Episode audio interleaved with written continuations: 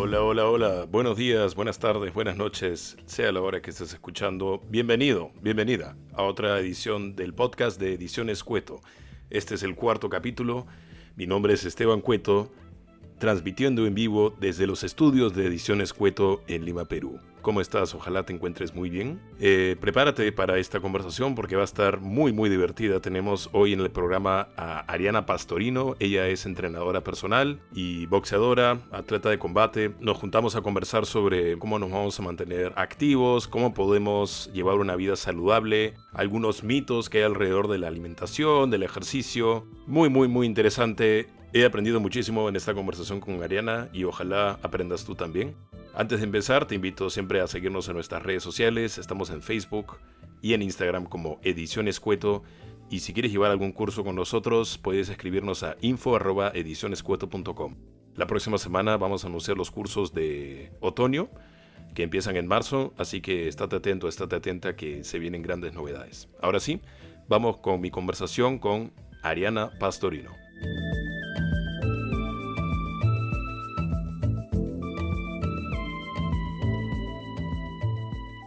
Estamos con Ariana Pastorino. Bienvenida, Ariana. ¿Cómo estás? Hola, Esteban. ¿Cómo estás? Muchísimas gracias por la invitación y bueno, vamos a hablar de temas súper importantes ahora que se nos vienen dos semanas. En una cuarentena media extraña, pero creo que podemos conseguir nuestra motivación simplemente queriéndolo, ¿no? Eso es lo más importante. Sí, claro, claro que sí. Eh, bueno, para los que no te conocen, eh, preséntanos un poco y dinos a qué te dedicas. Bueno, yo soy personal trainer hace más o menos cuatro años. Comencé como todos los trainers. No sabía mucho, había sido deportista y la verdad que dije, bueno, me gusta, me gusta enseñar y comencé. Ahora, al inicio, como todo el mundo, fue súper complejo conseguir clientes que crean en ti, que crean en tu proyecto, ¿no? Entonces, entré a trabajar en un, en un gimnasio de entrenamiento funcional y ahí fui aprendiendo y fui conociendo un poco de, del negocio, ¿no?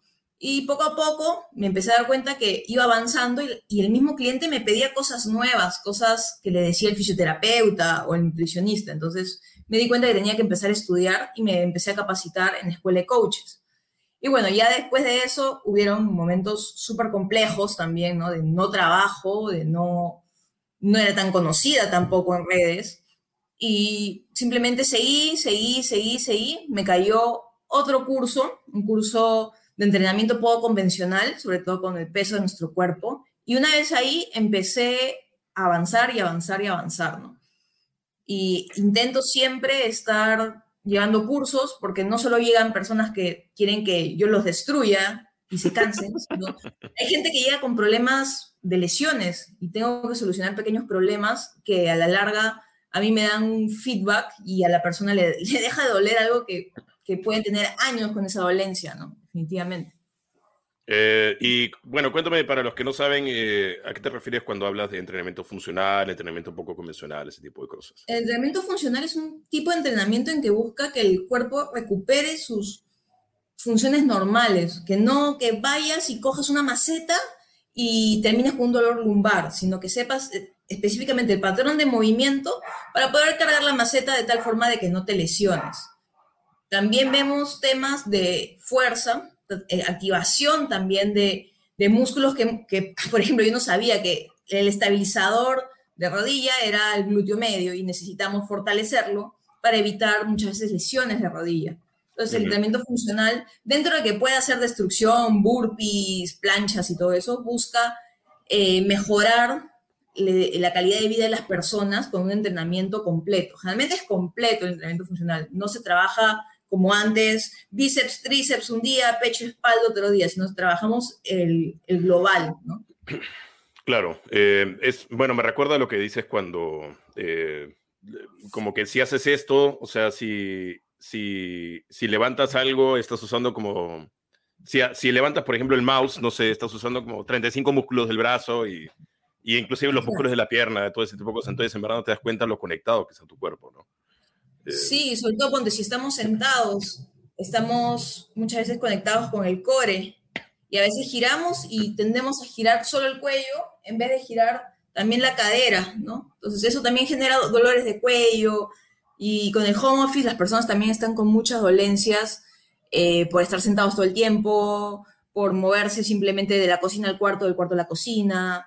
Entonces también viene el entrenamiento funcional ahí, porque puedes hacerlo en un pequeño espacio y no te va a generar, al contrario, va a generarle un agradecimiento al cuerpo de no estar sentado, porque al final, al estar sentado todo el tiempo, los músculos de la cadera se acortan. Entonces hay un momento en que va a doler la espalda sí o sí. Así tú no hayas creado nada, ¿no?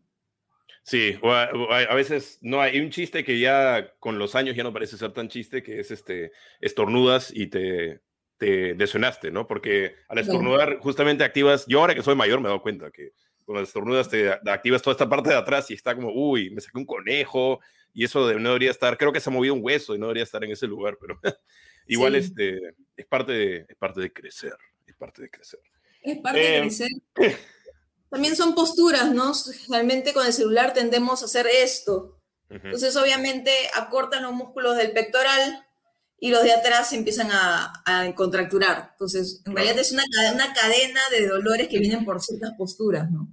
Claro, de todas maneras. Cuéntame un poco de los deportes que has hecho, en, eh, qué cosas has practicado. Eh, bueno, me imagino desde joven o...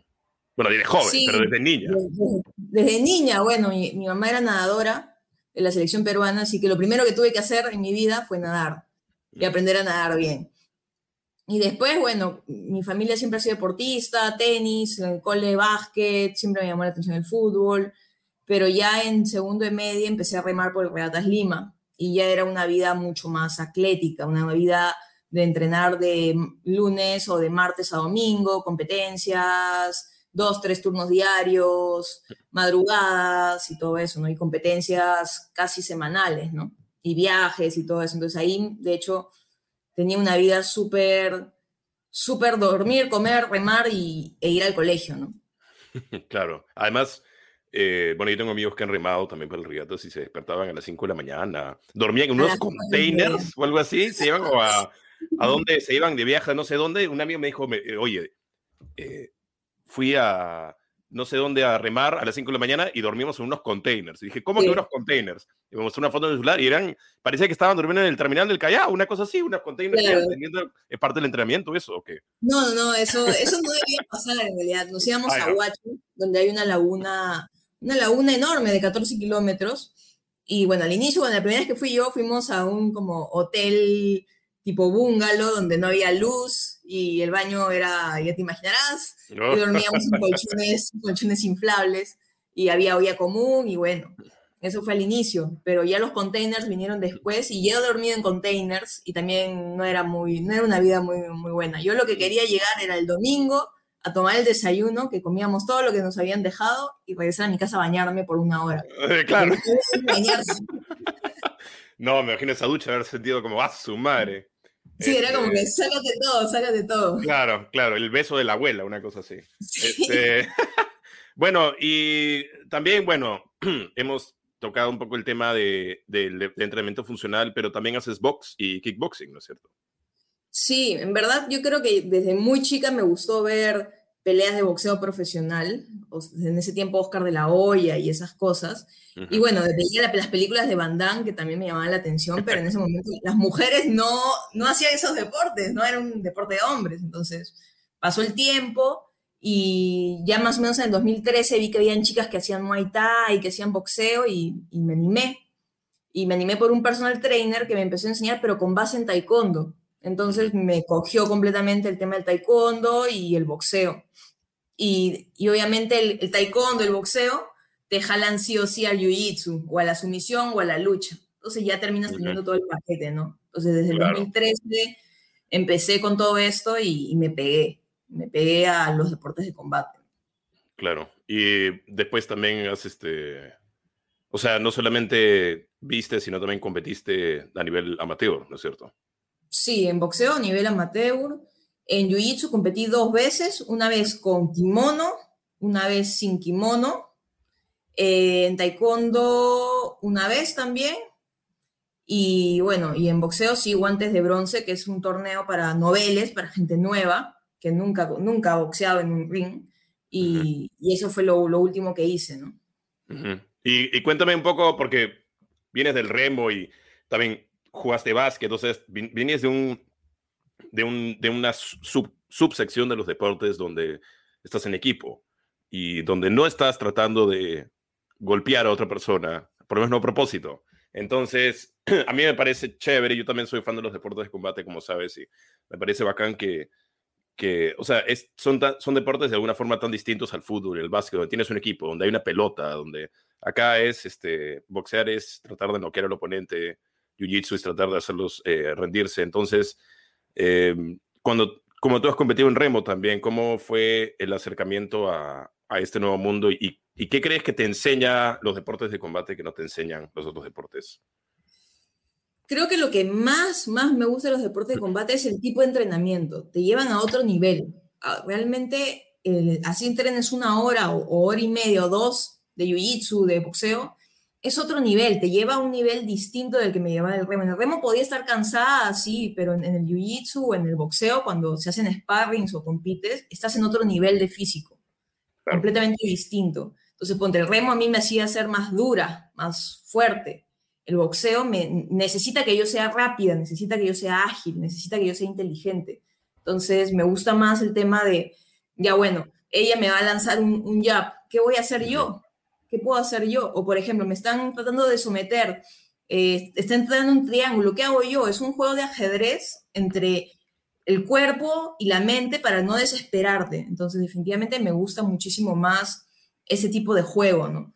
Cuando remaba me encantaba competir, pero en equipo, porque era la adrenalina de estar con más gente, oye, vamos, que ya acabamos, que, que sí se puede, que sí podemos ganar. En cambio, en el boxeo me lleva a otro nivel, tanto física como mentalmente. Igual en el jiu-jitsu, me lleva a un nivel distinto.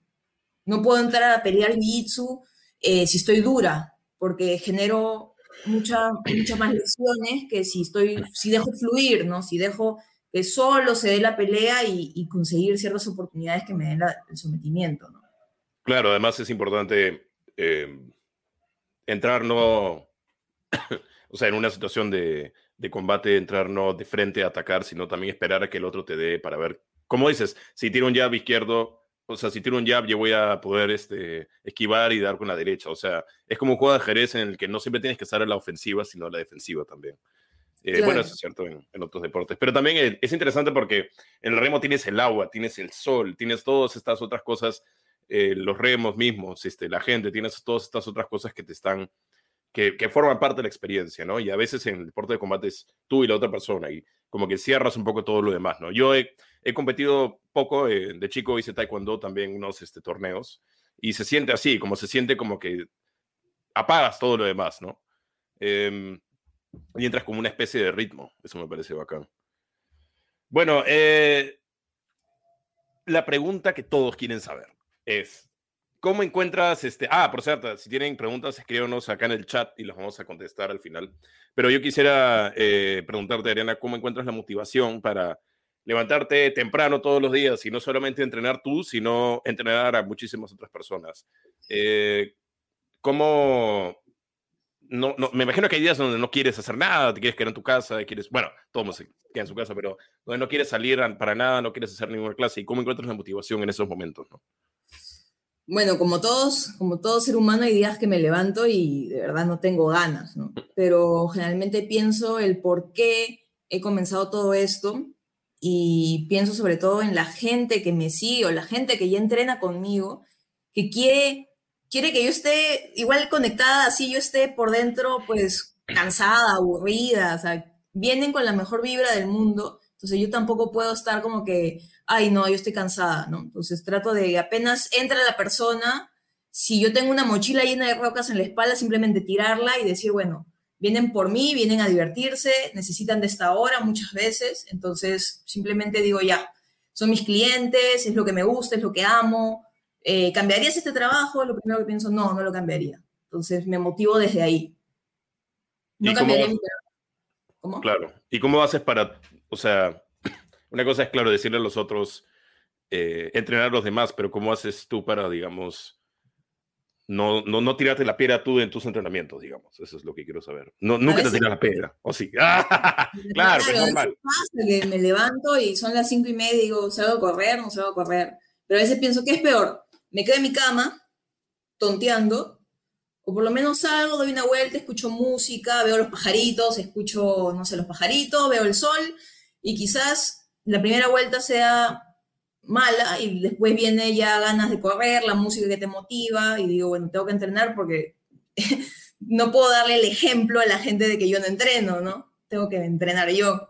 Entonces intento, o sea, simplemente ponerme la ropa de deporte y decirle, ah, bueno, vamos me pongo música, una música motivadora y ya cuando estoy afuera en mi casa y veo que está saliendo el sol o que la gente misma está regresando de hacer deporte y ya también ya pasaron el momento de flojera, digo, ya vamos. Y bueno, salgo a correr y ya me empiezo a divertir. Hay gente que te saluda, hay gente que no. Entonces, ya por ahí encuentro una motivación y digo, ya bueno, eh, tengo que hacerlo por mi bien, porque me hace bien, porque después, lo más rico después de hacer deporte es meterte a la ducha y estar contento. Eso es lo mejor.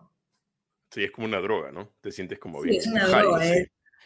Pero hay como, este, o sea, es interesante también porque muchas veces cuando uno no quiere hacer deporte, se siente con flojera, qué sé yo, vas, haces deporte y te sientes mejor después y dices, no me voy a hacer caso la próxima vez que me tire la pera. O sea, rara vez terminas de peor humor después de hacer un, eh, deporte, cualquier cosa.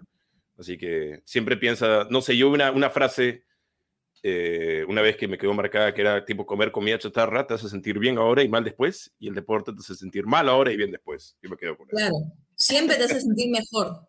así sea solo un trote de 15 minutos, vas a querer, vas a querer más generalmente y sentirte mejor. Entonces, y se vuelve un hábito. O sea, quizás hay gente que no, nunca le ha gustado hacer deporte y consigue la actividad física que le llama la atención y no lo deja. Y está muy de moda eso, porque hay personas que nunca han hecho deporte y de la nada, no sé, les empezó a gustar nadar y simplemente se pegaron a nadar y, lo hacen parte de su vida. Entonces, a veces es así, es conseguir esa actividad que realmente te genera esa sensación de felicidad después y que eres capaz de levantarte a las cuatro y media de la mañana, así llueve, truene, haga frío, y, lo haces porque te encanta. Y me ha pasado con clientes que me decían, no, yo nunca quiero competir, yo nunca me voy a levantar a las 4 y media de la mañana. Y a esa persona yo le dije, el día que encuentres la actividad física que realmente te guste, te apasione, vas a ver que te vas a levantar a las 4 y media, a las 5, a las 3 de la mañana y lo vas a hacer. Dicho y hecho, esa persona consiguió su deporte y no paró, no paró más. Y es capaz de seguir la dieta, levantarse temprano, domingos de fondo, y su vida cambió totalmente. Claro. Entonces también, es eso. Sí, no, es increíble. Este, a veces uno se sorprende a sí mismo diciendo, yo nunca me consideré alguien de, de ejercicio ni nada, pero increíble que hay estas transformaciones, como dices, ¿no?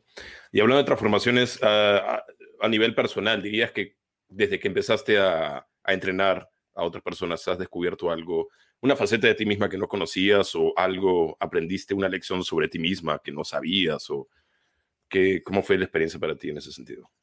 Hay muchas, de verdad. Yo me consideraba una persona súper introvertida que odiaba exponer, que cada vez que tenía que exponer era un solo de nervios. Eh, muchas veces yo me creía muy impaciente, que no iba a soportar una persona que me venga con, ay, estoy cansado, cosas así. Entonces, al inicio definitivamente no fue fácil, porque tienes gente que no va al ritmo que tú quieres y, te desesperas, ¿no? Pero definitivamente me di cuenta que cuando doy clases soy una persona completamente distinta. Soy mucho más extrovertida, trato de, de preguntar y los mismos profesores que me han ido guiando me decían, pregunta, anda sacando información que te permita crear empatía con esa persona y esa persona se va a quedar contigo solo por eso, porque le encanta entrenar contigo porque eres empática con él, porque lo entiendes, porque eh, hasta con una sonrisa le puede generar una, un cambio de actitud. Entonces, de hecho, que yo no era mucho de sonreír, ni, ni era mucho de, de, entalar mucha información con los clientes, hasta que me, hicieron ver que era la manera, y desde ahí también la gente es mucho más eh, empática también conmigo, ¿no? Entonces, quizás eh, el cambio ha sido que antes era un poco más seria, ¿no? Hay que hacer las cosas así, un poco más rígida, con límites, y ahora no, ahora muchas veces si me provoca jugar, empezamos jugando, haciendo algunas dinámicas que puedan... La persona viene muchas veces cansada de un día terrible y tú lo vas a destruir y no vas a tener paciencia con él. En cambio, si, lo si veo a una persona que llega medio así, hoy he tenido un día pesado, mi, mi, jefe, qué sé yo, bueno, comenzamos, podemos comenzar jugando, pregunto, le, cuento algún chiste mío, algo, algo, que me pasa a mí. Entonces ya se empiezan a relajar y ya el tema fluye, ¿no? La clase fluye. Claro, es como casi como una terapia, ¿no? O sea, es, es hablar terapia, y ejercitarte, claro. Eh, no, es interesante, eh, muy, muy interesante. Y, y es cierto eso de, de, lograr empatía. O sea, yo creo que también es algo muy peruano. No, o sea, lo, los peruanos en realidad tenemos mucho esto de hablar para lo, que para lo que se necesita. O sea, vamos a la bodega, compramos una gaseosa y no decimos, ¿qué tal? ¿Cómo te va tu vida, los hijos? ¿Qué tal? Al bodeguero de toda la vida. O sea, el que siempre tienes ahí, no sabes tu nombre, pero siempre estás ahí. Entonces, este, es bacán también tener un poco más una relación más allá de eso, ¿no? O sea, más allá sí. de la pura funcional. Ya, eh, he aprendido hasta el que tengas un buen fin de semana, la gente le cambia todo, o, o, solo, oye, que tengas un buen día. Es como que la persona te mira y dice, pucha, gracias, o sea, de verdad te lo están diciendo, ¿no? Entonces, claro. por ese lado también he ido aprendiendo a ser mucho más flexible, ¿no? Claro, de hecho. Y eh, a la hora de tener, digamos, cuando vienen eh, clientes, eh, alumnos tuyos a, a, a, tu gimnasio y todo, cuando te dicen, quiero, alguno tiene una meta, quiero pesar tanto para esta fecha o quiero tener este tipo de, ¿vienen con esas metas así eh, definidas? A veces sí, a veces he tenido gente, no, yo quiero bajar de peso. O tengo un cliente que me dice, este, tengo que bajar de peso ya por un tema médico. Uh -huh. Entonces, sí pasa, pero hay muchos que en realidad llegan con ganas de hacer deporte, que lo que les importa es divertirse, tener una hora para ellos mismos y mientras más les saque la mugre, más felices son. También puede haber ese tipo de clientes, hay ese tipo de clientes. Pero también sí me ha tocado gente que, que viene pues con un, por ejemplo, quieren, quieren bajar de peso. Y claro, en realidad el hacer deporte, así no vengas con el objetivo directo de bajar de peso, va a ser el colateral, porque ya te estás moviendo. Entonces, yo generalmente le digo, es colateral bajar de peso, es simplemente hacer unos ajustes en la alimentación para que bajes de peso. O sea, no es, hay que pensar como que, ah, yo necesito bajar de 5 kilos, 5 kilos y estar desesperado por eso. No, va a correr y vas a ver que va a mejorar tu cuerpo igual con el, con el entrenamiento. Así tú no hagas una dieta súper estricta de 1200 calorías y, y quieras bajar de peso ya. O sea, tampoco es tan realista decirme, por ejemplo, cuando me dicen quiero bajar 5 kilos en un, en un mes, es, es poco realista, ¿no? Pero al final se van a ver mejor a pesar de que no lo bajen, ¿no? Entonces, claro. sí viene con, con, objetivos así, como objetivos también de subir masa muscular, y ahí cambia totalmente el, el, el ambiente.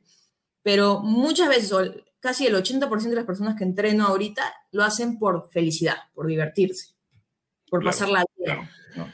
Pero igual, este, debes, o sea, yo siento que es importante igual como no compararse, porque yo creo que muchas veces en, en, en mi, este, en mi viaje, no me gusta hablar así, pero bueno, en mi viaje, en mi, en mi viaje fitness, eh, a veces pienso, fulano de tal, no sé, mide igual que yo, pero, y pesa más, pero se ve mejor, ¿cómo puede ser posible? O fulano de tal mide más que yo y pesa menos y se ve mejor. Entonces, ¿cuál es el peligro? Mi, pregunta es, ¿cuál es el peligro de compararse con otras personas a la hora de, de, pensar en la salud propia?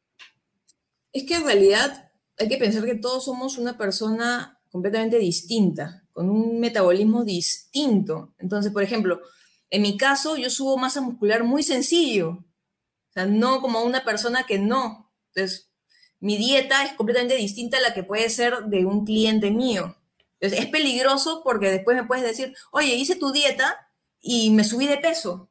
O, oye, hice tu dieta, pero no me fue bien. Entonces, si, si en verdad quieres mejorar el tema de composición corporal, lo mejor es siempre ir de la mano con un nutricionista que sepa cómo es tu cuerpo, cómo es tu, tu tema metabólico y qué es lo que tienes que hacer. Por ejemplo, si a mí me viene una persona que necesita subir de peso, el entrenamiento va a ser completamente distinto a una persona que quiere bajar de peso, sobre todo en temas de repeticiones. Una persona que, que baja de peso necesita entrenamiento de fuerza, sí o sí, y también un poco de cardio, pero menos descansos. En cambio, en el entrenamiento de una persona que quiere crecer, necesita más de tiempos prolongados de descanso, aparte de comer mucho más y de cumplir con sus, con sus requerimientos diarios. Entonces, yo generalmente les digo, porque me ha pasado que mucha gente hoy en día entran a un Instagram de un X influencer y me, y me dicen, oye, yo estoy siguiendo la dieta, no sé, XXX, que dice que no coma esto, esto y esto. Pero al final de cuentas, por algo tenemos tres tipos de macronutrientes que necesitamos. O sea, necesitamos comer proteínas, sí o sí. Puede ser vegetales, animales, lo que quieran. Podemos, necesitamos carbohidratos para poder movernos, nuestra energía, nuestro combustible y grasas. Entonces, si limitamos algo de eso, al final de cuentas, quizás ahora no, tampoco en un mes, pero va a haber problemas de ahí en adelante por no estar ingiriendo lo que realmente el cuerpo necesita. Entonces, si no sabes muy bien o no saben muy bien y siguen gente que toma, ponte los, los famosos jugos, solo toma jugos en el día, obviamente esa persona los dos días va a querer comerse una hamburguesa con papas fritas. Es lo normal, el cuerpo le va a pedir. Entonces yo soy más de la opinión de la dieta flexible. Comer lo que tenemos que comer a nuestras horas, en porciones decentes para lo que hacemos. Y si un día te quieres comer una pizza o un pancito con mantequilla, pues no pasa nada. Pero ahora hay tantas corrientes en el fitness de que no, yo como esto y no como lo otro, yo hago, eh, le quito los carbohidratos y la persona está una semana sin carbohidratos y obviamente está sin energía, está cansada, está aburrida, está de mal humor. Entonces, me parece que el riesgo es al final con la salud.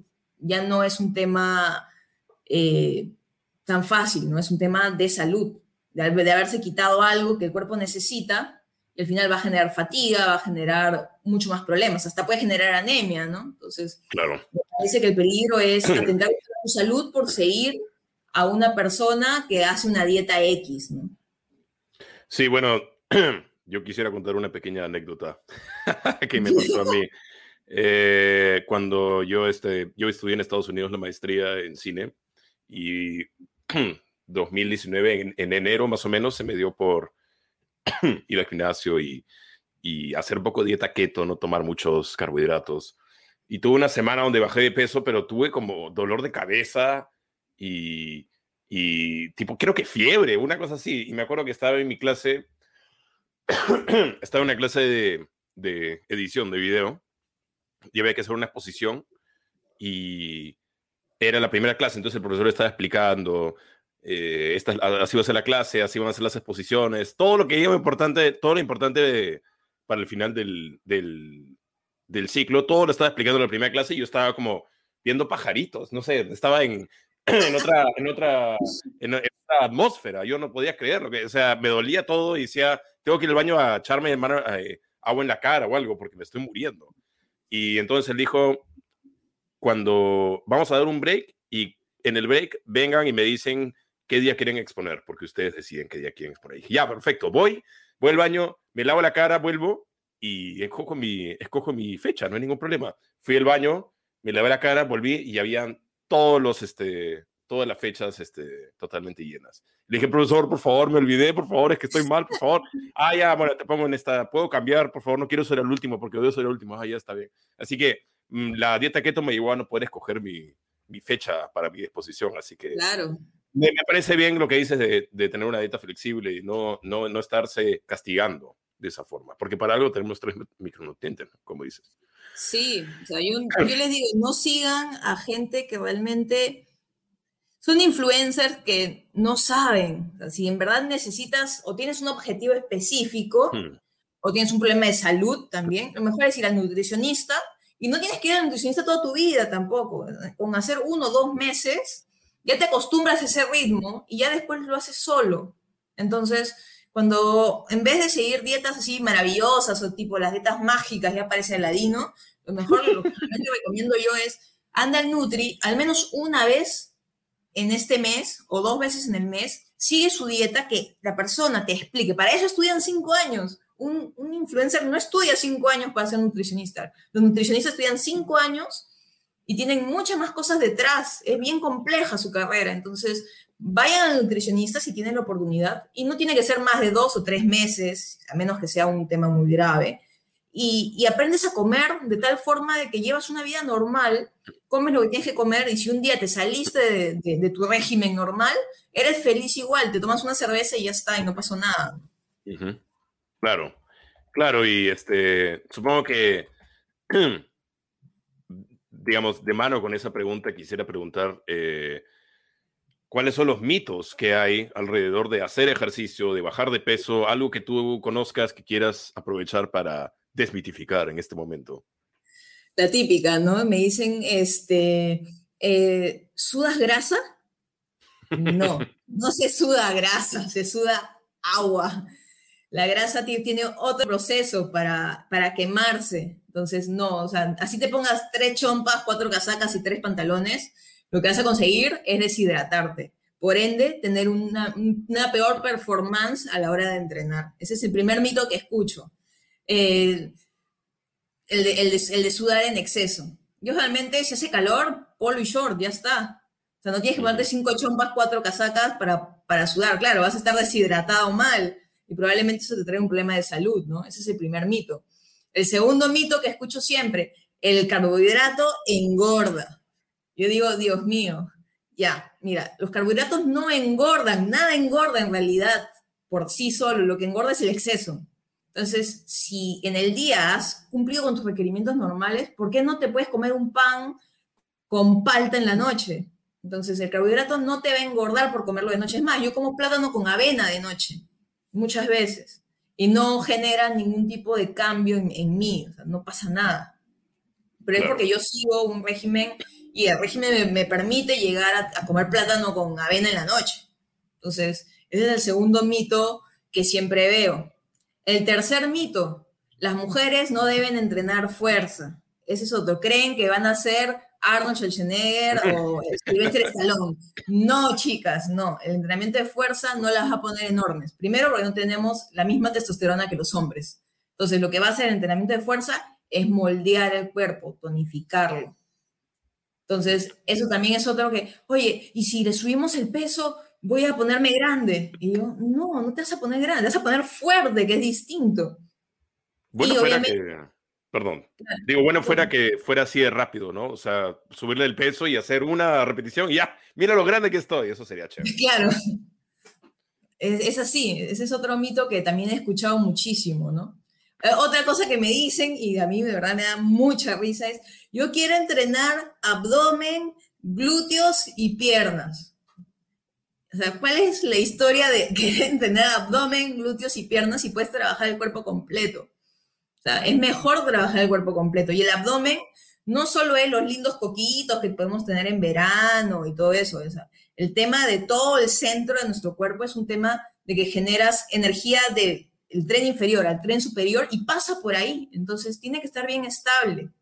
Entonces, no es solo los abdominales que vemos, sino también la parte de atrás de la espalda y todo lo que genera entonces, me parece que también eso de, no, yo quiero hacer abdominales y hacen la típica así, ¿no? Es otra cosa que ya no se tiende a hacer tampoco tanto. Se busca entrenar todo el core, es importante, pero todo el core, no hacer los típicos crunches que hacen mil crunches, el challenge de los mil crunches. Y, y el día siguiente no pueden ni reírse, ¿no? Y terminan con una lesión de espalda probablemente. Entonces, ese es otro mito que yo digo, pucha, son mitos de hace 20 años en realidad el, primero me llamó la atención. Hay gente que se pone muchas chompas para subir más y bajar más de peso. ¿Tú has visto eso? Mira, sí lo he visto. Yo lo he hecho cuando he tenido que competir por, para bajar de peso un kilo, sí. Pero sí sé de gente que se pone un montón de ropa encima o se pone las fajas que estaban de moda una época para hacer cinturita eh, también. Y eso no sirve. Pero ¿te sirvió a ti ponerte chompas eh, Obviamente me sirvió ponerme el traje, es un traje especial, pues te pones eh, eh, licra y te pones un traje y te vas a correr y obviamente sudas un litro de agua probablemente. Claro. un litro de agua y cuando llegué al, pesaje, sinceramente, estaba primero con las pulsaciones cardíacas elevadas, cosa que no es normal. Y dos, que simplemente quería pesarme y comer. Entonces, eh, fue horrible. Es, horrible ese tipo de bajada y lo hacen los, los chicos de UFC muchas veces y ya no lo hacen corriendo, sino lo hacen en saunas y cosas así, y sí, llegas deshidratado y muchas veces no recuperas en un día, día y medio lo que has perdido de agua y de sales minerales. Entonces también tiene un tema peligroso, ¿no? Sí, eso no, se, hace, no se debería hacer. Claro, creo que eso es una práctica que ya está muriendo por suerte, porque lo que he visto que hacen en el UFC, por ejemplo, es, claro, se meten a la tina y se deshidratan van, llegan al peso y después el día anterior es el pesaje, ¿no? Y durante el día de la pelea comen un montón y suben como 5 kilos en un día y es como un poco raro. Este, pero tú una vez me contaste que bajaste un kilo en una hora corriendo. Claro, esa vez yo, yo, tenía que pesarme a las 7 de la mañana y tuve que bajar, primero que comencé la semana en 4 kilos arriba entonces hice lo peor que se puede hacer, dejar de comer carbohidratos. No comí carbohidratos, comía solo proteína. Y el día que me levanto para el pesaje estaba un kilo arriba. Entonces, entre los nervios, la desesperación, me puse el traje térmico, salí a correr, correr, polichinelas, correr, burpees, todo lo que pudiera hacer para sudar. Y cuando llegué, obviamente, al pesaje, obviamente estaba en, el peso, pero estaba destruida. Gracias a Dios no, no se competía ese día, se competía el día siguiente. Ah, pero si llegas a marearte, puedes llegar a desmayarte. Y hay gente, hay peleadores que han terminado realmente con suero en la clínica y ya no pueden pelear ni siquiera. Entonces, no vale la pena. Claro. Si no, si no llegas al peso, te dan una segunda oportunidad a veces, ¿no? O sea, si no llegas al peso, una hora para volver a pesar. Una hora más o menos. Entonces, lo que yo hice fue como que llegué, me pesé antes de que comenzara el pesaje y me di pues un kilo arriba, entonces agarré, me vestí, me puse un montón de cosas encima y me fui a correr, a correr, a correr, salta, corre, salta, corre, una hora. Y después me desvestí, me sequé, porque obviamente el pelo pesa también cuando está mojado. Y me pesé y simplemente me pesé y me paré y dije, pucha, por favor que esté en el peso. Y estaba en el peso, pero obviamente llegas mucho más cansado y mucho más agotado a una pelea si haces ese tipo de cortes, ¿no? En la UFC se hacen cortes de 2, 3 kilos que son peores, ¿no? Claro. Eh, un, mito que yo también he escuchado bastante es gente que quiere, como decías, un poco trabajar el core y trabajar piernas, qué sé yo. Hay gente que quiere bajar eh, peso en una parte del cuerpo, ¿no? Mi barriga, mis brazos tengo, y en verdad, generalmente se baja parejo y generalmente la barriga es lamentablemente lo último que, que baja. O sea, primero baja tu cara, tus brazos, tus piernas. No sé cómo es tu, o sea, mejor que la gente te ha dicho eso también. Sí, claro, me dicen, no, yo quiero bajar piernas. Y entre mí digo, bueno, el, cuerpo no está, no está activado para decirte, oye, yo, tú tienes que bajar piernas. No, el cuerpo no, el cuerpo escoge la, eh, la grasa de donde se le ocurre ese día y va, y va utilizándola como combustible. Entonces, ese mito de, quiero bajar cachetes, escucha, primero baja, mejora tu alimentación y después vas a, vas a ver resultados. Es más, lo primero que me dicen es quiero hacer un montón de abdominales porque quiero bajar la barriga. Y la verdad que así hagas mil, dos mil, tres mil, no vas a bajar la barriga. Tienes que bajar primero el porcentaje de grasa para que se vean los abdominales. Entonces, o sea, yo cuando me dicen ese tipo de, de objetivo, es un objetivo irreal. O sea, lo que voy a hacer yo es que trabajes todo el cuerpo y veas resultados pero muchas veces me ha pasado que me han querido medio obligar a que, a que entren de una forma y yo les he explicado, no te sirve de nada. O sea, no te sirve de nada hacer, no sé, mil crunches diarios ni, ni nada de eso. O sea, lo que tienes que mejorar es lo que pones en tu plato. Si tú no pones en tu plato una porción normal de arroz, no medio plato de arroz, sino una porción normal de arroz, obviamente nunca vas a bajar y nunca vas a ver poquitos y nunca vas a verte bien. En cambio, si aprendes a que todo tiene un, una, porción dependiendo de la edad de la persona, la actividad de la persona. Eh, es, la única, es la única forma de, ver una mejora también. Claro. Y este también, bueno, un tema que también me olvidé de mencionar era a la hora de entrenar. Yo también, bueno, cuando hacía entrenamiento con pesas hace un tiempo, ya no he dado tanto, pero debe volver. Pero me dijeron, cuando yo hacía entrenamiento con pesas, por ejemplo, eh, los bíceps, decían, solamente haz tres sets de 10, porque si haces más, ya empiezas a, a, entrenar para otra cosa. Como tú decías, ¿no? Decían que era, no es fuerza, sino es resistencia. Una cosa así. O sea, a partir de cierto número de repeticiones, ya tu cuerpo lo toma más como no, o sea, el ejercicio que tomas no va al cuerpo, sino va a, a, tu resistencia. No sé si puedes contarnos un poco de eso, la diferencia entre fuerza y resistencia. Resistencia en realidad es más que todo cuando haces un cardio con pesas, ¿no?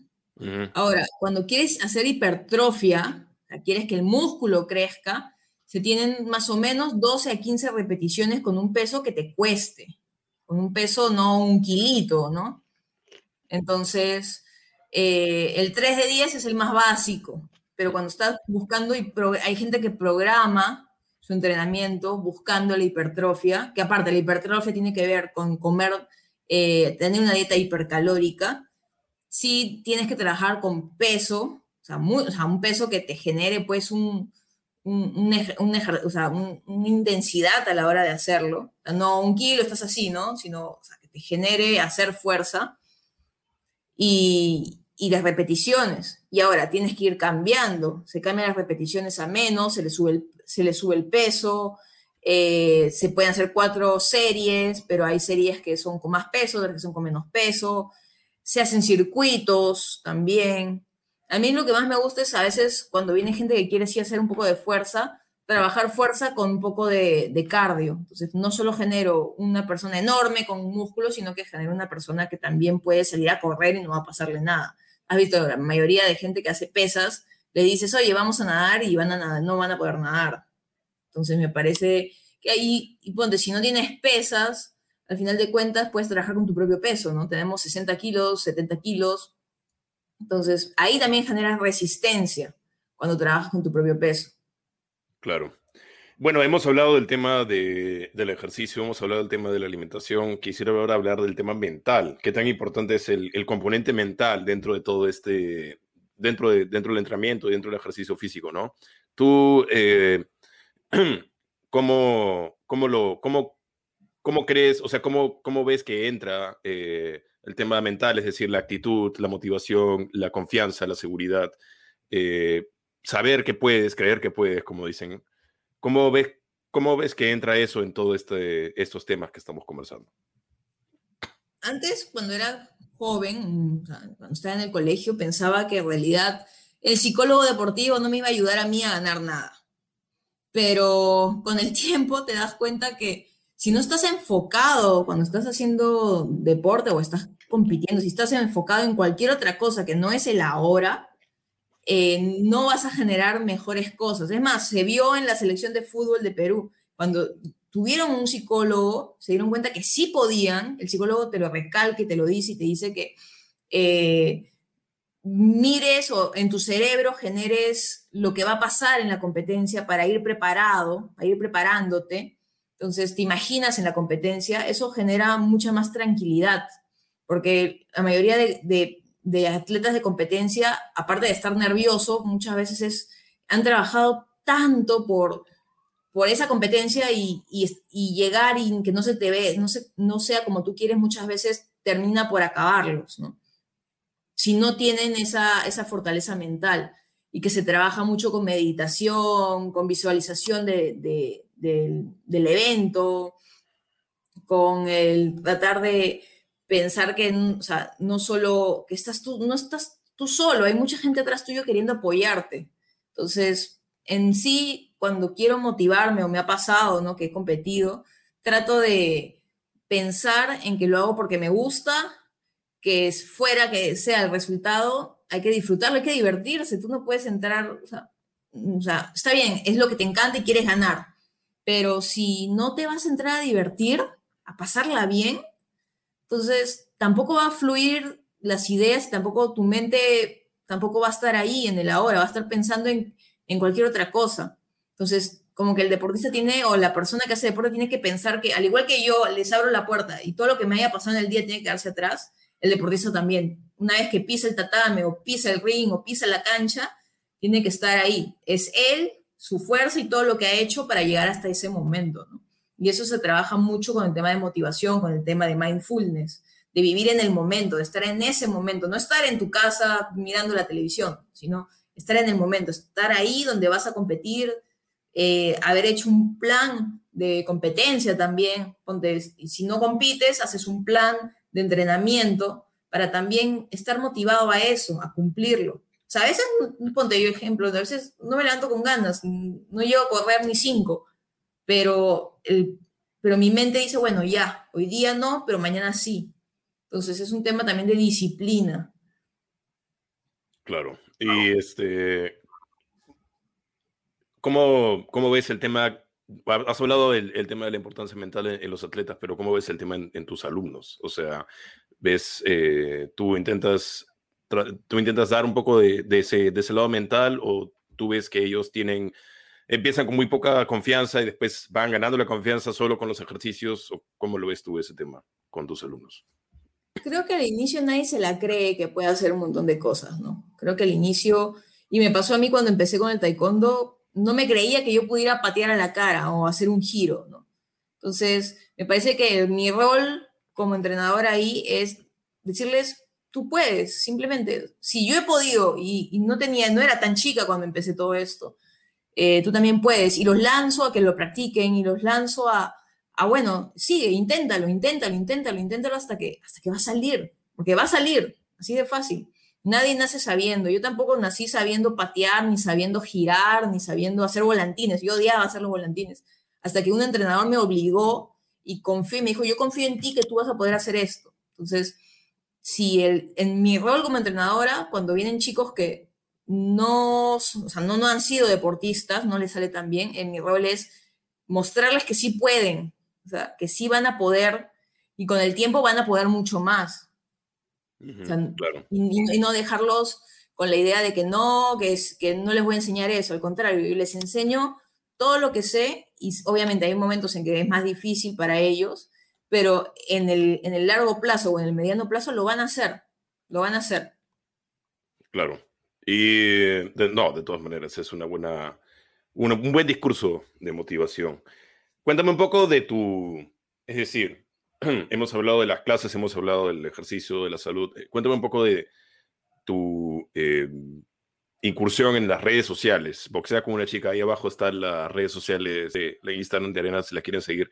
Cuéntame cómo fue entrar a ese mundo, porque es más allá, o sea, puedes tener mucho, o sea, muy, buenas, muy buenos entrenamientos, puedes ser una buena entrenadora, pero también tienes el carisma para ser una personalidad. No queremos usar la palabra influencer de mala manera, porque hemos estado rajando de ellos, pero este, ¿cómo fue para ti entrar al mundo digital, entrar al mundo de, de conseguir alumnos por Instagram? Y también compartes este eh, pensamientos que tienes, eh, te has metido a diseñar también. Cuéntanos un poco cómo ha sido todo eso.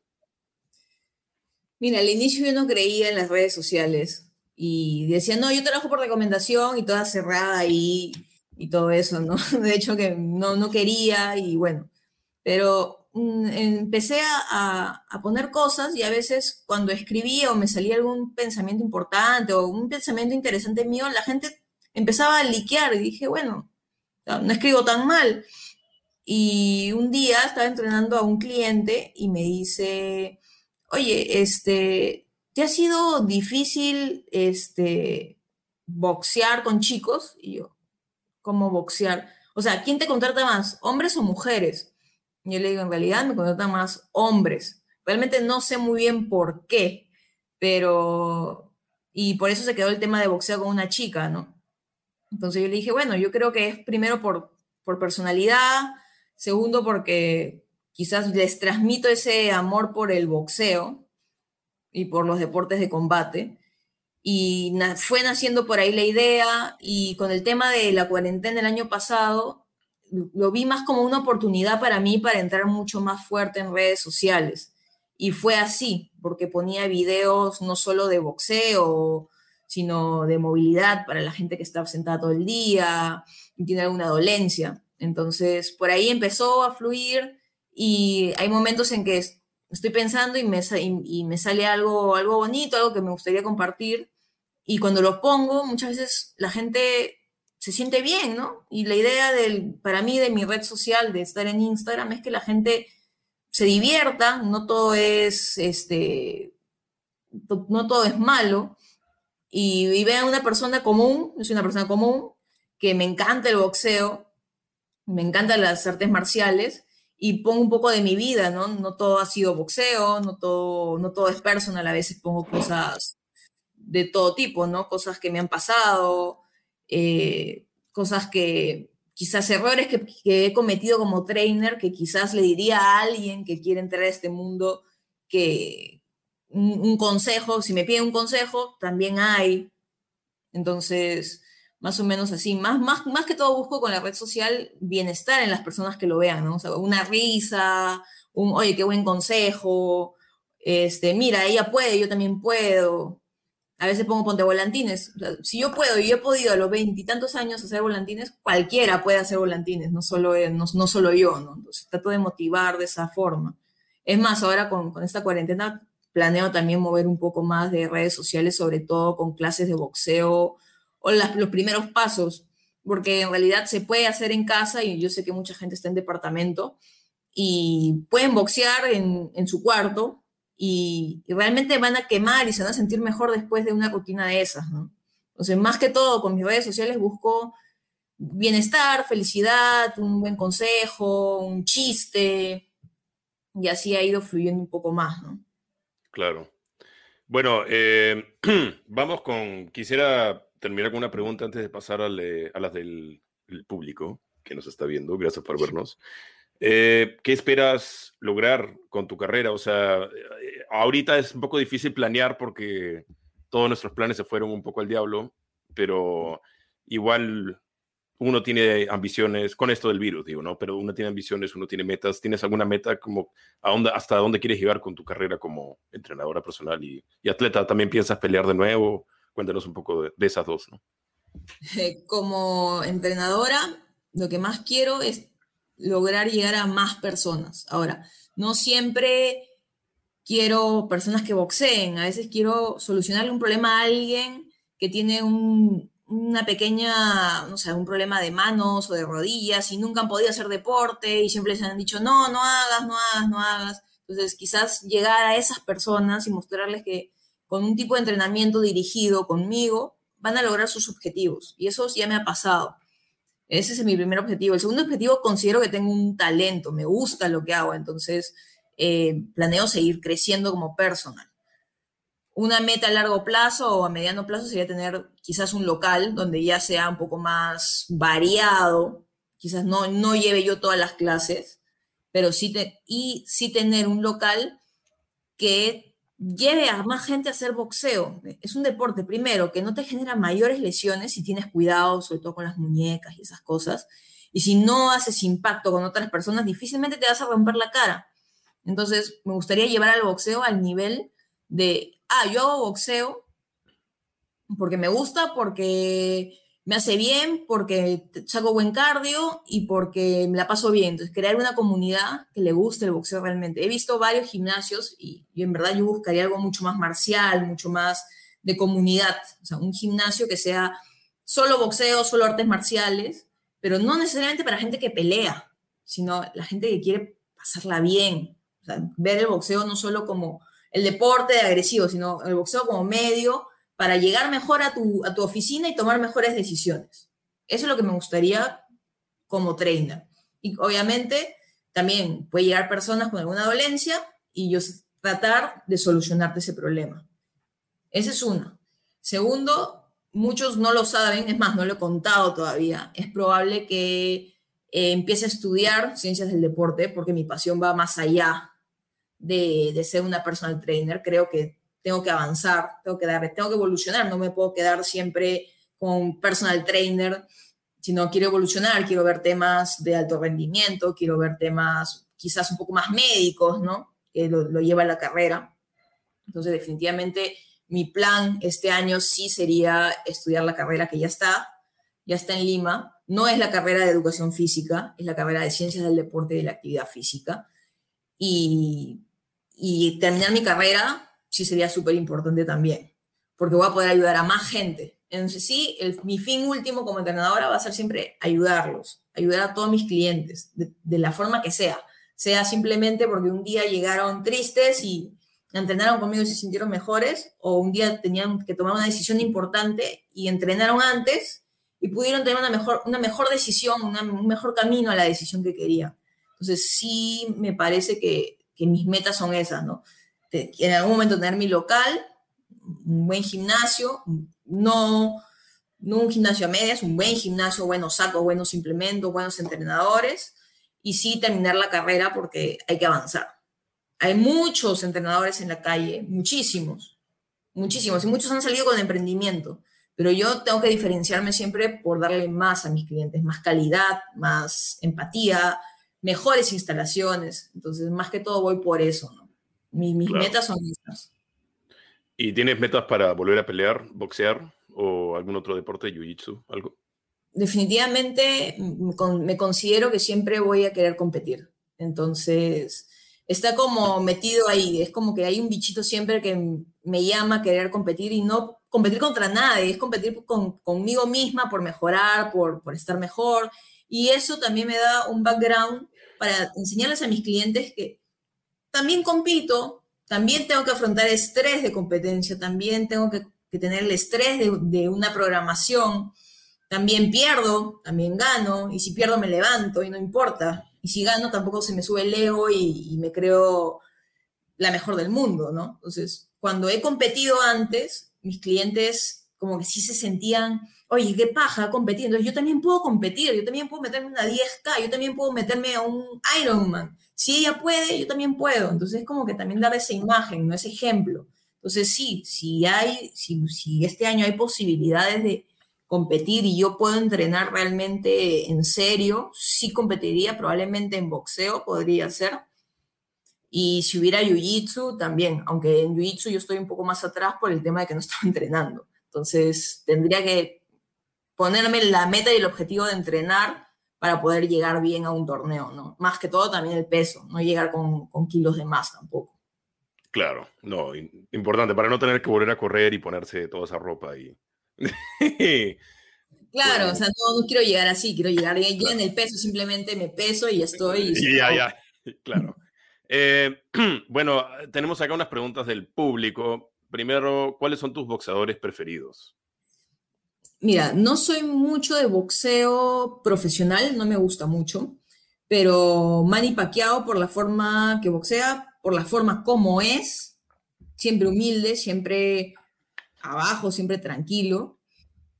Eh, me gusta Lomachenko. Y generalmente cuando veo boxeo, me gusta ver boxeo amateur, me gusta mucho cómo trabajan los cubanos. Y se vio acá en Lima la diferencia de cómo trabajan los cubanos. La mayoría de cubanos son muy, muy, muy ágiles, muy fuertes, muy rápidos. Eh, de chicas, me gusta mucho Katie Taylor, que le ganó hace poco a la española Miriam Hernández, si no me equivoco. Ha sido medalla, si no me equivoco, de plata en Londres y pelea muy, muy bien. Sigo mucho a chicas de Estados Unidos que vinieron acá al Panamericano y a la brasileña, que es la que, la que ganó la medalla de oro en el Panamericano el año pasado, que se llama Beatriz Ferreira, si no me equivoco, que es más, está yendo y va a ir a, y va a, ir a Tokio este año. Es más bajita que yo, pero es un tanquecito, pelea 60 kilos. Y, y va, a estar, va a estar duro. Entonces, por ahí te jalo Katie Taylor, la misma Miriam, Miriam Hernández, creo que se llama eh, Lomachenko, Manny Pacquiao, son de mis preferidos y obviamente todo el equipo de Cuba, ¿no? Claro, sí, en, los cubanos tienen dos deportes bastante bien metidos. Son en cada, en casi todos los deportes hay cubanos que la rompen y que son los campeones. O sea que, ¿para qué, para qué hacer algo nosotros? Sí, y la forma con la que entrenan es espectacular. Sí. Aquí Isabel Cristina nos hace una pregunta. Eh, si la actividad deportiva está orientada a personas jóvenes, ¿hay una edad en la que ya no sería conveniente incursionar? Eh, básicamente, no. Y otra, otra pregunta igual, ¿desde qué edad se pueden tomar las clases? ¿Hay, ¿Hay alguna edad mínima, máxima para hacer tu entrenamiento?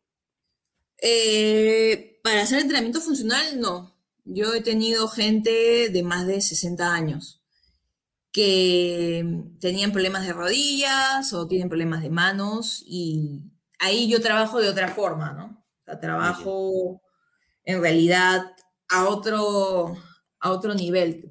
Pienso más en fortalecer, activar ciertos músculos. Prefiero, ahí trabajo mucho más paciente, ¿no? Me importa más las sensaciones que tienen al entrenar Y si, por ejemplo, puedo mejorar algo de, de esas personas, porque tienen, no sé, me ha tocado una persona con un problema de rodilla, la habían operado tres veces, ya no, o sea, no tenía solución su rodilla. Y yo le dije simplemente vamos a fortalecer cadera, piernas y brazos igual, y le fue mejor, y fue mejorando, y fue mejorando al caminar también. Entonces, en realidad para el entrenamiento funcional no hay edad. Lo que hay que saber bien es escoger al trainer, porque no todos los trainers saben trabajar con gente de más de 60. Eso es importante. Ahora, yo generalmente hago interconsultas. Cuando tengo alguna persona de más de 60 y me dicen, no, yo tengo artrosis, tengo artritis, tengo meniscos, cualquier cosa, yo generalmente hago la interconsulta con mi fisioterapeuta. Si él me dice que no haga tales y tales cosas, si él me dice, mejor no entres ahí porque ya es mucho para ti, pues tomo, tomo el consejo, ¿no? Porque a veces me ha pasado que había una persona con un problema de espalda y, y es mucho para mí, porque ella tenía operación, tenía un, todo un tema terrible en la espalda, sobre todo en la espalda lumbar. Entonces, generalmente hago interconsulta. Y si la interconsulta tiene que ir que ya a un médico, también lo hago, porque prefiero asegurarme de yo no estar sobrepasando un límite, ¿no? Hay límites y, y, es mejor no sobrepasarlos como trainer. Claro. Y es, es sobre todo es importante conocer al, al al, al alumno, a la alumna, o sea, que, cuáles son las limitaciones que tiene físicamente y las lesiones y no sé, se trata de no exigirlo demasiado, ¿no? O sea, como decías, no, no sacarles la mugre nomás y cállate, no hables, sí, 50 planchas más por hablar, haber hablado, no, eso, eso no es... No, o sea, con gente de, de cierta edad ya no se trabaja así. Siempre, aparte que les hago ciertas preguntas sobre temas crónicos, ¿no? Puede haber gente con hipertensión, gente con diabetes, gente... Entonces, tampoco puedo, ah, no, tú veas 50 burpees, ¿no? O sea, por eso les digo, si, si van a contratar a un entrenador y tienes más de cierta edad, y es mejor contratar a alguien que sepa, que sepa el tema, porque si no te van a hacer hacer lo mismo que hace todo, ah, no, señora, usted haga sentadillas. Sí, claro, o sea, la señora nunca en su vida ha hecho sentadillas y quieres que haga sentadillas. Y nunca les ha enseñado cómo hacer las sentadillas, porque para hacer las sentadillas también hay todo un proceso, ¿no? Entonces, mi recomendación es, si que van a incursionar en entrenamiento funcional, siempre sea con alguien capacitado. Y, y no capacitado de cualquier capacitación. Siempre busquen gente de escuela de coaches, está Atenas, hay varios tipos de, de, de academias que ya tienen avales internacionales. Y, es mejor, porque un emprendedor, solo que hay, hay entrenadores que lamentablemente simplemente hicieron pesas en su vida y creen que pueden dar clases porque hicieron pesas en su vida. Entonces, pero el, el, tema es que el cuerpo va más allá. Y cuando ya las personas son mayores, va mucho más allá porque vienen con mucha más carga de los años en los que han estado viviendo. Entonces, puede venirte gente con osteoporosis. ¿Cómo trabajas con una persona así? Entonces, por eso, si quieren entrar a entrenar funcional, siempre averigüen bien quién es el entrenador, y si puedes averiguar de dónde sacó ese cartón el entrenador, porque no hay muchas, este, no hay muchos cursos en el Perú ni muchas ah, escuelas de entrenadores, es mejor averiguarlo. Claro. Además, cuando... Sí, claro, no, es, es, es, cuestión como los médicos que tienen su cartón ahí cuando lo vas a visitar, ahí también claro. hay, que, hay que tener la, la verificación. Igual cuando eres, después de cierta edad, los riesgos de lesión son mucho mayores, entonces con mayor razón hay que tener cuidado, ¿no? Pero me parece importante igual, o sea, más allá de, o sea, no, no sobreexigir a nadie, no importa la edad que tenga, ¿no? Conocer al alumno y, conocer las limitaciones del alumno, de la alumna y, y, trabajar en base a eso, ¿no? Claro, de hecho, ponte, si tengo, si vienen chiquillos, los llevo a un nivel para que se den cuenta, bueno, te puedes marear, te puedes sentir mal, va a pasar, va a pasar la sensación. A veces la gente se emociona y pucha, oye, estoy mareado, ya, bueno, siéntate, tómalo con calma. En tu caso, no, en el caso de esa persona no es un tema de enfermedad, es un tema de que se bombeó y, simplemente va a pasar. Y, mientras más nervioso se ponga, peor va a ser. Entonces, es cuestión de llevarlos por tranquilo, vamos a respirar. Generalmente cuando me han dicho, oye, me estoy mareando, me siento, les converso, trato de que no piensen en esa sensación, porque solito va a bajar, se va a atenuar. Entonces, o sea, sí pasa. Y he visto en, en muchos sitios que no les importa, no, vomita, no me importa. Sí, sí, sí importa, pues, ¿no? Te importa, Entonces, claro. claro. Sí importa, porque lo estás asustando, ¿no? Más que todo, eh, asustas a la persona, no, que tienes que hacer, no sé, este, 20 planchas hoy día y la persona nunca ha hecho una plancha. Pues, pues a, la, a, la, a la octava hasta que se le va el estómago. Entonces, como que siempre pensar en progresión, ¿no? Y una vez que llegas a la progresión, también una regresión del ejercicio. Hay ejercicios que tienen una técnica. Entonces, o sea, no tenemos que matar a todo el mundo. Uno se da cuenta, yo me doy cuenta, viene un chiquillo y se nota que ha entrenado. Claro, le exijo un poquito más a ver cuánto da. Y si me dice, oye, estoy mareado, bueno, nos sentamos un rato y conversamos y se les va a pasar, de ley se les va a pasar. Pero sí, hay que siempre controlar. Yo al menos lo noto por las caras, ¿no? Ya cuando ya están cansados, ya, bueno, baja un poco la intensidad y, que se calmen, porque entran en, ansiedad al sentirse mal, creen que tienen algo y no, no tienen nada, simplemente se han sobreexigido un poco y eso va a bajar paulatinamente. Y eso va a cambiar, porque es probable, es probable que sea una o dos veces en el entrenamiento, o sea, en los días, y después nunca más les pase. Entonces, también hay que ver eso, ¿no? No todo es matar al alumno, no todo es destrucción, sino también hay un poquito de a ver cómo, cómo va avanzando, ¿no? Claro, y además, lamentablemente uno, no sé, pues tuvo una clase de box con un entrenador terrible que lo trató mal y dice, ya no quiero boxear porque uno generaliza un poco, ¿no? Entonces a veces uno creo como profe, no solamente como entrenador, o sea, como profe en general, que enseñas cualquier tema, tienes una responsabilidad para hacerlo entretenido y hacerlo divertido, y hacerlo atractivo, de todas maneras. Una cosa que quería preguntar era ¿Cuál es la diferencia entre la ciencia del deporte y la educación física? Porque dijiste que había una diferencia, para que nos comentes. Sí, hay diferencia. El tema de educación física es que vas a enseñar eh, desde pequeñitos. Cuando los, chicos tienen 3, 2, 4, 5, 6 años, se les va enseñando diferentes habilidades, diferentes cosas. Puede ser psicomotricidad, eh, coordinación. Entonces, el educador físico es la persona que va a ir llevando a los niños en las diferentes habilidades que deben tener. La persona de ciencia del deporte no ve solo eso, ve también temas bioquímicos del cuerpo al entrenar. Entonces ya es un tema mucho más científico, ve rangos de movimiento, ve cuánta, cuántos grados puedes tener a la hora de hacer un curve bíceps, por qué tienes que hacerlo así. Entonces ya viene un tema más fisiológico, más científico de la carrera. Ahora, la carrera acá se divide en tres cosas. Eh, administración del deporte, eh, alto rendimiento, que es donde me gustaría ir a mí, porque hay un tema biomecánico que me interesa mucho. A veces eh, las lesiones vienen simplemente por un tema que desde los pies no está bien o desde la cadera no está bien. Entonces, hay deportistas que tienen el biotipo para tal cosa, pero tienen problemas de pies, entonces van a, vas arreglando de cierta forma para conseguir el objetivo que tiene.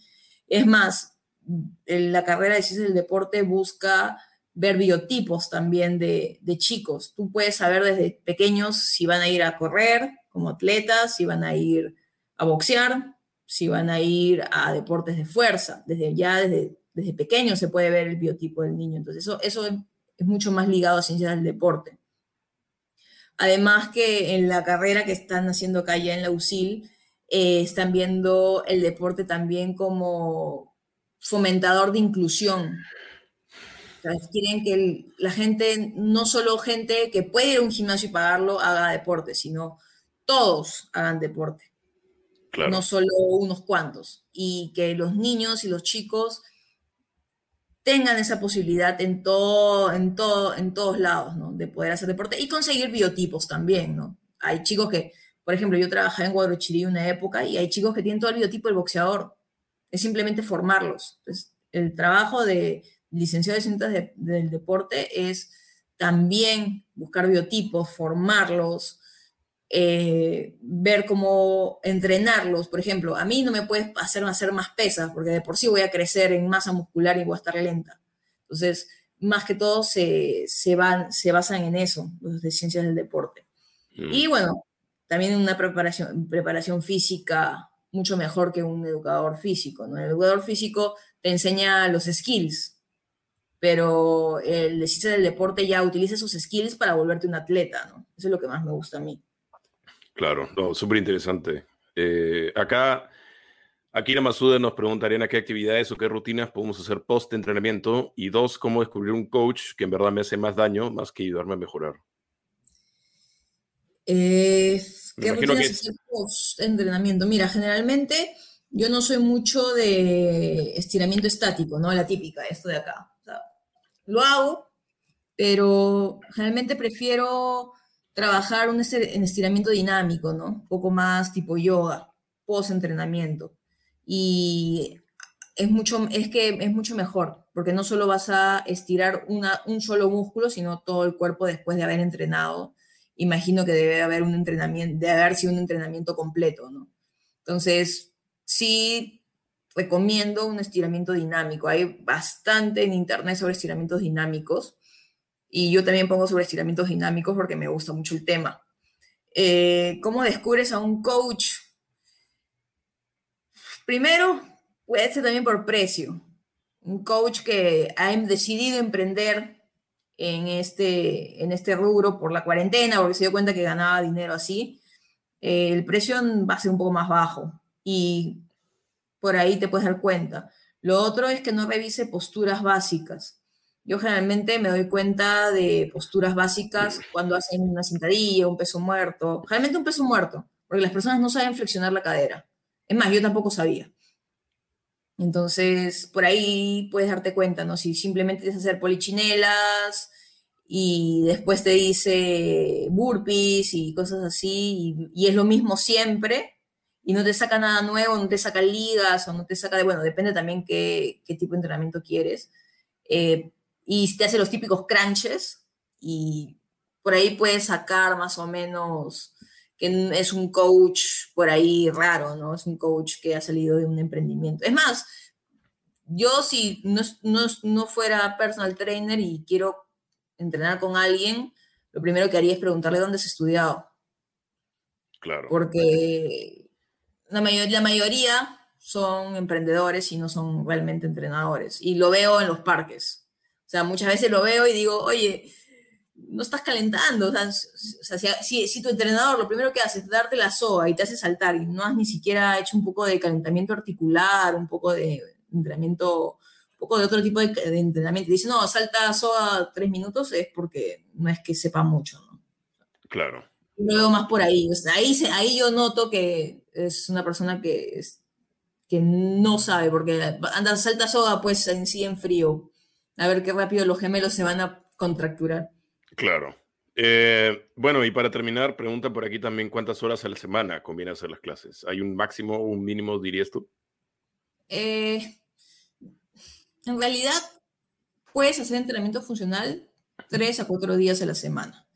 Generalmente yo les digo, si quieren mejorar y verse, o sea, sentirse mejor, pues pueden hacer días de entrenamiento extra con, bajo, con baja intensidad. Ponte, no, yo pues el domingo me voy a montar bici bacán. O sea, no, mira, yo entiendo lunes, miércoles y viernes funcional contigo y sábado y domingo, pues un día hago yoga y un día me voy en bici o me voy a correr. O sea, traten de que también los descansos sean activos. Porque, ¿de qué sirve entrenar fuerte tres días a la semana si el sábado y domingo vas a estar tirado viendo Netflix, ¿no? Entonces, y es más, no es solo entrenar, ay, ay, entreno una vez al día y después estoy sentado todo el día. O sea, de 24 horas entreno, entreno una y las demás me, la paso en la cama. O sea, traten siempre de estar en actividad, sea salir a caminar un poco, así haya cuarentena, bueno, sales un ratito, 15 minutos, pum, caminas en tu casa, te estiras, elongas un poquito, tratar de moverse lo más posible. Sobre todo en estos tiempos va a ser necesario que se muevan. O sea, yo planeo entrenar dos veces al día para moverme, porque es, complejo estar en, casa 24 horas y, la mayoría no van a dar resultados si solo entrenas una hora, ay, yo entrené una hora y después me pongo a comer canchita viendo Netflix, ¿no? Tampoco va a ayudar mucho. Y sí, buscar diferentes actividades, ¿no? O sea, puedes buscarte, ay, escucha, un día hago yoga, un día, eh, hoy día me provocó, pues, no sé, montar bici, un día, ah, tengo mi sábado, bueno, antes, ¿no? Tengo mi sábado de, de fulbito, cosas así, ¿no? Entonces se, se podría entrenar tres a cuatro días a la semana y un día de descanso activo, que puede ser un poco de yoga, un poco de estiramiento, ¿no? Claro, o sea, creo que si, si, si queremos terminar esta conversación con un consejo, yo diría que alguien que está buscando eh, hacer ejercicio, estar en forma, pero dice, pucha, no puedo correr, no, no tengo físico, corro una cuadra y me canso, patatín, patatán. Yo diría, lo primero es empieza, o sea, no empieces haciendo algo que no puedes hacer, sino camina 15 minutos, vuelves. El siguiente camina 20 minutos, vuelves, ¿no? O sea, lo importante es simplemente empezar, empezar con lo que tú tienes y después construir sobre eso. Sí, o sea, nadie va a empezar, es como el bebé, no empieza corriendo un niño, empieza gateando, empieza dando vueltas. Entonces, piensen eso, ya, sí, yo sé, correr, hay gente que no le gusta, pero le agarras el gusto porque te pones tu música y bueno, trotas ahí un minuto, caminas dos y te la vas pasando así. Y después te vas a dar cuenta que un día vas a correr cinco minutos y no te cansaste. Es lo mismo con las planchas, es lo mismo con el mismo boxeo. O sea, quizás el primer día de boxeo, uff, estás muerto. Pero te apuesto que después, al tercero, cuarta, pasan meses y te das cuenta, uy, qué bien me siento. Entonces, es una cuestión también de, de no dejarlo. Y mi gran consejo es, si quieren hacer actividad física, que sea algo que les gusta para que sea llevadero en el tiempo, porque si no te gusta, no va a ser llevadero en el tiempo, no lo vas a querer hacer, te vas a levantar, ah, qué asco, tengo que hacer esto, no. Eh, hay muchas actividades hoy en día, el mundo fitness es súper amplio ahora, hay muchos deportes, hay muchas actividades. Mi gran consejo es consigan una actividad que les genere felicidad. El que irse al gimnasio o ir a la clase o simplemente hacerlo con una computadora te genere felicidad y quieras volver a hacerlo porque si no, no va a ser llevadero en el tiempo, no lo van a lograr. En cambio, si te gusta, si te llama la atención, si el entrenador que te toca te motiva y no siempre es lo mismo y te dice, oye, hoy día vamos a hacer otra cosa, vas, va a ser mucho más llevadero en el tiempo y no vas a querer dejarlo. La gente deja de hacer deporte porque no le gusta, más que todo, porque cree que, ah, no, ya qué aburrido.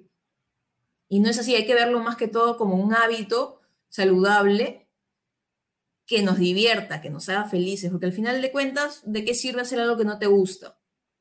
Y, todavía que te tengas que levantar o que tengas que hacerlo medio obligado, peor. Entonces, ese es mi gran consejo. Hagan algo que realmente les guste, sea boxeo, sea el deporte que sea, para que sea llevadero en el tiempo y lo disfruten, porque al final de todo, lo que importa es disfrutarlo. Claro, bueno, qué, gran este, qué gran final para, qué gran frase final, me ha encantado la, lo importante es disfrutarlo. Bueno, Ariana, te agradezco muchísimo el tiempo, la conversación, hemos aprendido un montón, hemos quemado calorías, yo siento que hemos quemado calorías conversando. Eh, si quieren llevar cursos con, con, Ariana, ahí está su Instagram, boxea con una chica abajo en pantalla y además tiene pues pensamientos y consejos para vivir vidas más saludables y nada, Muchas gracias por el tiempo, Ariana. Y nada, eh, te agradezco estar con nosotros hoy día. Muchísimas gracias a ti, Esteban. Muchísimas gracias a los que han estado presentes. Y bueno, los que me quieran seguir, estoy sobre todo en Instagram y siempre trato de, de dar algún buen consejo y si quieren tener conmigo ahora en cuarentena, probablemente un día a la semana de online gratis para toda esa gente que está en, en casa y quiere moverse y quiere reírse un rato y motivarse, ¿no? Entonces, eh, se, puede ir coordinando con los que quieran algún día de la semana, de estos 15 días, para entrenar online en Instagram por live y, ya está, ¿no? Claro. Porque siempre, siempre, estoy abierta a cualquier consulta, a cualquier entrenamiento que deseen. Bueno, muchas gracias, este, Ariana. Ya estaremos ahí pues en el live haciendo eh, polichinelas y burpees y planchas y japs y todo lo demás. muchas gracias, Ariana, y muchas gracias a todos por vernos. Nos vemos la próxima semana. Chao. Chao. Bien, esa fue mi conversación con Ariana Pastorino, muy, muy interesante, sobre todo el tema de los mitos del ejercicio, que el carbohidrato no engorda, lo cual me, me gustó escuchar porque me gusta el carbohidrato. Pero lo que me parece importante resaltar de esta conversación con Ariana es que, en primer lugar, cualquier persona puede realizar ejercicio, puede estar en forma, no hay una limitación de, ah, fulano de tal tiene mejor físico, no, yo no tengo el físico para hacer esto, no, no tengo el tiempo para hacer lo otro. Si tienes tiempo, si tienes el físico, solamente hay que dedicarse, hay que ser consistente, hay que ser constante Y hay que también conocer los límites, eh, porque a veces uno quiere meterse a hacer unos ejercicios, unos entrenamientos que están muy por encima del nivel de uno, solo porque lo ha visto que alguien más lo puede hacer. Y lo, que digo es importante no compararse, no, no estar eh, pensando en otras personas mientras avanzamos nuestro propio camino, cada uno avanza su propio camino en la alimentación, en la educación, en el trabajo, en la vida, en lo personal, en, en general. Así que es importante no no compararse y, empezar. El tiempo para empezar es ahora, a, cambiar las cosas que no te gustan de tu vida. Si es algo de ejercicio, de alimentación, si es algo personal, social, en el trabajo, cualquier cosa, algo de una relación, tienes totalmente el poder para cambiarlo y el poder para, para hacer lo que tú quieras en tu vida y, y llevar la vida como tu vida como tú desees, digamos, ¿no? Bueno, eso fue la conversación con Garena Pastorino. Muchas gracias por escuchar este podcast. Eh, vienen, como les decía al comienzo del, capítulo, eh, se vienen los cursos de otoño.